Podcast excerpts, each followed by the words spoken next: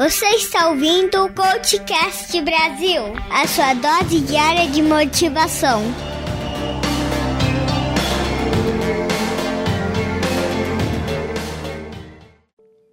Em uma reflexão, um sentimento de feriado, aniversário de São Paulo e aproveitar o dia em família. Por aproveitar o dia, podemos dizer que devemos aproveitar o tempo. Acredito ser um dos maiores, se não maior desejo da humanidade que o tempo demore mais a passar. Quando digo humanidade, quero dizer as pessoas produtivas, ou as que querem produzir mais e geralmente se tem esse sentimento, ou seja, eu posso fazer mais, mas eu não tenho tempo. Aí temos que ver qual o problema e elencar. Você tem muitos projetos que gostaria de fazer mais do que você dá conta.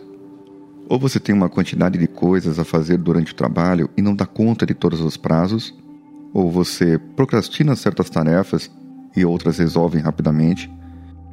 Ou ainda você gostaria de fazer exercícios físicos e não encontra tempo. Bom, nesse caso, tem outro fator que podemos trabalhar aqui.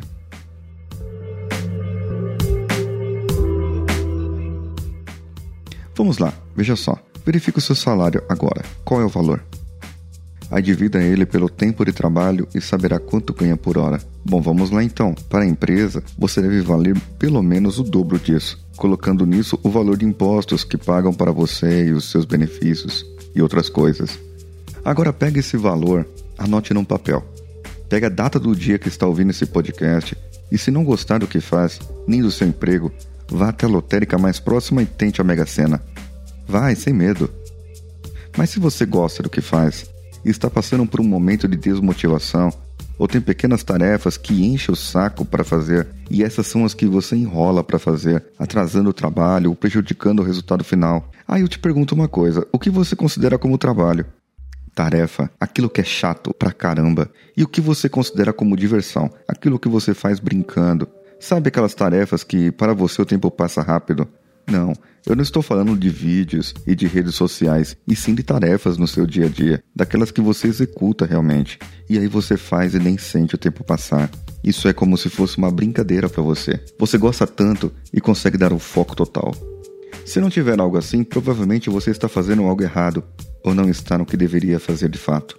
Bom, a tendência é que aquilo que você não gosta de fazer, você procrastina e dá importância a outras prioridades e não aquelas que deveriam ser feitas realmente.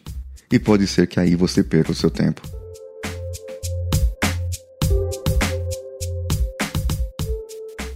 Ah, mas para que você pegou o valor do seu salário? Agora você saberá. Quando você não quer fazer algo, você enrola. E quando enrola, você entra no YouTube, no Facebook ou em outra rede social, vai tomar um café e aí quando você vê o dia acabou e você não fez nada. É, eu sei o que é isso. Aí você tem que fazer hora extra, extra, extra, é, depende do estado que você está do Brasil ouvindo agora. E dependendo da sua função, cargo, não recebe nada por isso. Vamos lá, pegue o dia de hoje e seja sincero consigo. Pegue quantas vezes você ficou nas redes sociais ou navegando em algo que não vale a pena para você e não tem nada a ver com o seu trabalho ou projeto que está. Pegou esse tempo? Multiplique pela quantidade de valor por hora que você achou. O resultado é o que você custa para a empresa e não está produzindo, ou seja, é justo para com ela você ficar esse tempo todo de valor improdutivo? Ou ainda, quando você faz ou realiza algo, mesmo que não goste, pode aprender e assimilar coisas novas, certo? E isso faz com que o seu cérebro trabalhe mais e faça sinapses, ligações neurais, ou seja, você continue inteligente ou fica mais. Isso não é bom? Então me diga, você está sendo justo consigo próprio. Pegue esse valor por hora e multiplique pela média de dias que você faz o mesmo em um mês. Do seu salário, tire esse valor e veja o que sobrou. Isso é o que você vale? Isso é realmente justo com você e com sua empresa? Você não conseguiu fazer a conta, né? Você quer um exemplo? Então vamos lá. Considere um salário de 6 mil reais CLT, o que custaria para uma empresa cerca de 2 mil reais. Sim, por causa de todos os impostos que as empresas hoje sofrem. Essa carga tributária é alta nossa.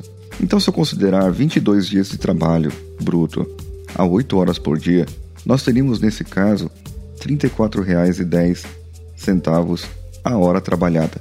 Olha só, para chegar nesse salário, quanto a pessoa estudou e se esforçou? Na minha opinião, conhecimento não utilizado é conhecimento desperdiçado. Ou seja, você se dedicou tanto para aprender e não usar? Então, uma conta básica aqui, para ficar fácil para mim, ok? Você utiliza em média uma hora por dia em redes sociais, certo? Então, no final do mês, você teria 22 horas não produtivas. Claro, a não ser que você seja um gerente de mídias sociais, que são pagos para ficarem fuçando nas redes.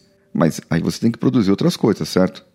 Se eu medir sua eficiência, somente nessa parte, de 176 horas que deveria trabalhar, você desperdiçou 12,5%. Ou seja, você foi apenas 87,5% eficiente. E isso levando em conta somente as horas de trabalho, e não aquilo que você deixou de entregar que poderia medir a sua eficácia. Em dinheiro, você teria desperdiçado R$ 749,98 por mês para a sua empresa. Você aceitaria que eles te pagassem esse valor a menos pelo que você deixou de fazer por ficar nas redes sociais? Eu acredito que não. E se a gente extrapolar isso, multiplicando isso num ano, você teria cerca de R$ 8.999,76 que se você poupasse daria um bom investimento. Mas na verdade você não poupa e acaba ganhando esse dinheiro, não é? Em horas, você teria no ano cerca de 264 horas não trabalhadas, o que daria aproximadamente 33 dias de trabalho. Ou seja, você deixaria de trabalhar cerca de um mês e meio. Então vamos, vamos fazer um negócio? Vamos fazer um negócio para você e para mim. Vamos lá. Você precisa poupar dinheiro, não precisa? Não é isso? Então, entra num acordo agora. A cada hora que você deixar de acessar uma rede social era para acessar o Facebook agora. Não vou acessar. Eu vou acessar só tal hora. Não, não vou acessar, não preciso. Eu vou acessar em casa. Eu vou é trabalhar. Eu vou fazer. Eu vou produzir agora. Certo? Coloque esse valor que ontem você deixou de ganhar. Faça com você isso agora. Ontem você não produziu uma hora. Hoje você está produzindo essa uma hora. E essa hora que você está produzindo hoje, ela vale dinheiro para você. Então esse dinheiro deve ser guardado Poupe esse dinheiro, guarde essa hora, mas somente a hora que você produzir. Outra coisa da tarefa: pegue essa hora que você não produzir. Quando você não produzir, tire esse dinheiro e dá para alguém. Ora, você não está produzindo, devolve. Eu duvido que você faria isso. Eu acho que você prefere o primeiro quadro, o primeiro cenário. Uma coisa que você poderia fazer para ser mais produtivo é se perguntar qual o seu objetivo de vida principal. Eu já falei isso algumas vezes, mas aqui está mais para como você vai gerir a sua carreira, para daqui a alguns anos você esteja numa posição estratégica mais alta na sua organização. Como você está planejando isso? E como você imagina quando estiver com mais idade, sim, na sua velhice mesmo, qual o legado que você quer deixar? Lembra do episódio 32? É disso que eu estou falando. O que você quer fazer para que quando a sua vida for embora fique de lembrança aqui nessa terra? Ainda não definiu? Seria importante você ser lembrado não só por sua família, amigos, parentes, mas por algumas outras pessoas que você possa eventualmente ajudar. Assim você terá um objetivo muito maior do que comprar uma casa, ter um marido ou uma esposa, e realmente, assim, você poderia verificar se vale a pena ainda ficar deixando o tempo passar e deixar de fazer certas coisas que irão lhe ajudar a cumprir esses objetivos no futuro próximo. Então você acaba ganhando uma razão real para não perder tempo e aproveitar cada minuto, cada momento junto com aqueles que você ama. E aí, vale a pena? Eu tenho certeza que vale. Agora, você pode gerir o seu tempo, principalmente se você gostaria de fazer uma tarefa, sobrar mais tempo para algo. Então você vai precisar negociar com alguém. Geralmente os seus relacionamentos de apoio, esposa, marido, namorada, namorado, pais, colegas de trabalho e outros. Como seria essa negociação? Você precisa elencar todas as tarefas que faz durante o dia e categorizá-las. Depois, verifique quais você tem que fazer e quais outra pessoa pode fazer por você. Por exemplo, levar o cachorro para passear. Você poderia estar estudando inglês, a não ser que você queira um tempo para fazer atividade física. Levar o cachorro para passear é uma boa maneira de você caminhar. Então pese isso. O que acontece muito é que muitas pessoas gostam de abraçar o mundo e fazer tudo para todos e mostrar a sua eficácia. E sabe aquele que diz: Eu sou bom pra caramba, então deixa comigo que eu jogo. Joga a responsa em mim que eu faço? Amiguinho, amiguinha, desapega. Elimine essa tarefa de sua vida por um tempo. Faça um monitoramento para ver se o outro está fazendo de acordo. E depois, parte para o abraço. E aí você já ganha tempo. Não precisa fazer hora extra e se torna mais eficaz. E a sua equipe também. Você deixando coisas para a sua equipe fazer, eles vão aprender. E aí, você me pergunta como me torna eficaz se não faço horas extras? Na verdade, você já não é eficaz se você faz horas extras. Na verdade, você e sua equipe está fazendo mais em menos tempo, e isso não é eficácia.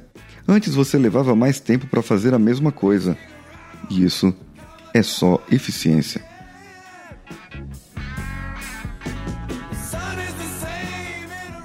O que você precisa aprender, o que você precisa fazer, é se permitir mudar, se permitir fazer, e aproveitar mais o tempo livre que você tem. Se você categorizar o seu tempo, delegar as tarefas para quem deve delegar e fazer somente aquilo que você deve fazer, aquilo que está sob sua responsabilidade realmente, você vai começar a elevar um nível diferente da sua performance.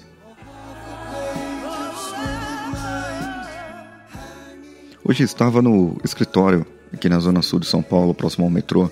É um dia normal como todos. E aí, metrô pra cá, ônibus para lá, a gente aproveita, né, para fazer algumas coisas. Eu, no caso, estou aproveitando agora muito para escrever textos, mediante os feedbacks que eu ouvi do pessoal, que eu li, aliás, do pessoal aqui que nos responderam. Então eu procuro fazer o melhor que eu posso. E eu gostaria que vocês também comentassem e respondessem o que eu posso melhorar, o que eu posso comentar, o que eu posso falar, para que possa agregar mais informações para vocês chegando em casa, fazendo os exercícios e é a correria. Vamos dormir porque já é hora. Um abraço.